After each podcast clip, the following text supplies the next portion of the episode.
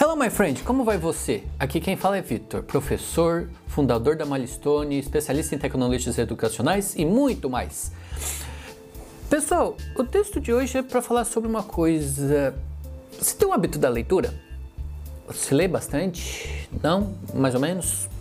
Quantos livros você lê por mês? Por ano? Poucos? Pois é, pessoal, eu tenho o costume muito de ler cerca de dois livros por mês, né? Antes da pandemia aqui, antes da, da situação do Covid, eu lia pelo menos oito por semana. Mas, Vitor, como é que você lia tanto livro?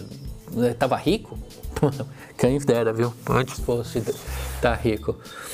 Mas o que eu fazia muito era escutar os livros. Hum? Como assim? Eu usava um aplicativo que fazia com que é, desse para selecionar o texto. Primeira coisa, né? Antes de explicar qual é esse aplicativo, é, a gente consegue achar muito livro em PDF na internet. é, outro dia eu posso ensinar vocês, posso colocar como é que eu faço isso para procurar os livros, mas por enquanto vamos usar o que a gente tem. Quando a gente acha um livro na internet em PDF, uma apostila, um, qualquer coisa que seja desse tipo, quando a gente consegue selecionar o texto, sublinhar ou pode eh, tentar copiar, né, usando os leitores de PDF mais comuns que tem aí, a gente consegue interagir com o texto, tá? Quando a gente baixa esse, esse PDF para o nosso celular, a gente consegue usar aplicativos que têm o costume de ler em voz alta, né? Esses são os famosos leitores de PDF por voz ou Voice, é, Voice PDF Readers, né? que é leitor de PDF por voz. Isso ajudava bastante. Então o, eu tenho o costume muito de colocar esses leitores de PDF. Para Android eu sei que tem um de graça, que é o que eu uso até hoje. Ele toma um pouquinho mais da bateria porque ele usa um processamento um pouquinho mais forte. Enquanto para o Enquanto para iOS ele tem um pouquinho mais. É, tinha um que tinha que pagar. Mas dando uma procuradinha aqui rápida na internet, eu vi que tem outros gratuitos. Não sei se eles são bons, tá? Eu sou usuário de Android, então não consigo te ajudar nesse sentido. Mas tá, Vitor, é, como é que funciona? Qual que é o pulo do gato ali? Além da gente usar esse leitor de PDF em voz, eu colocava na velocidade 2.0. Eu não tenho o costume de ficar esperando, é, eu escutando uma voz lenta e tal, isso daí me deixa com sono e agoniado.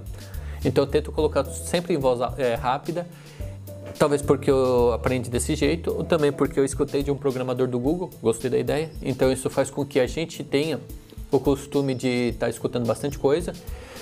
Tá, entendi, Vitor, mas quanto, qual que é o tamanho do livro? Qual, como é que funciona melhor? É, eu falei para vocês que agora eu estou lendo dois livros por mês, deve ser oito por semana. Eu faço isso andando de bicicleta.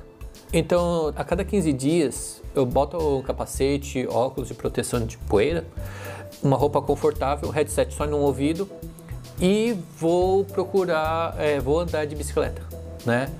Vou lá, faço meus 60, 80 quilômetros, tá? E isso dá cerca de 4 horas.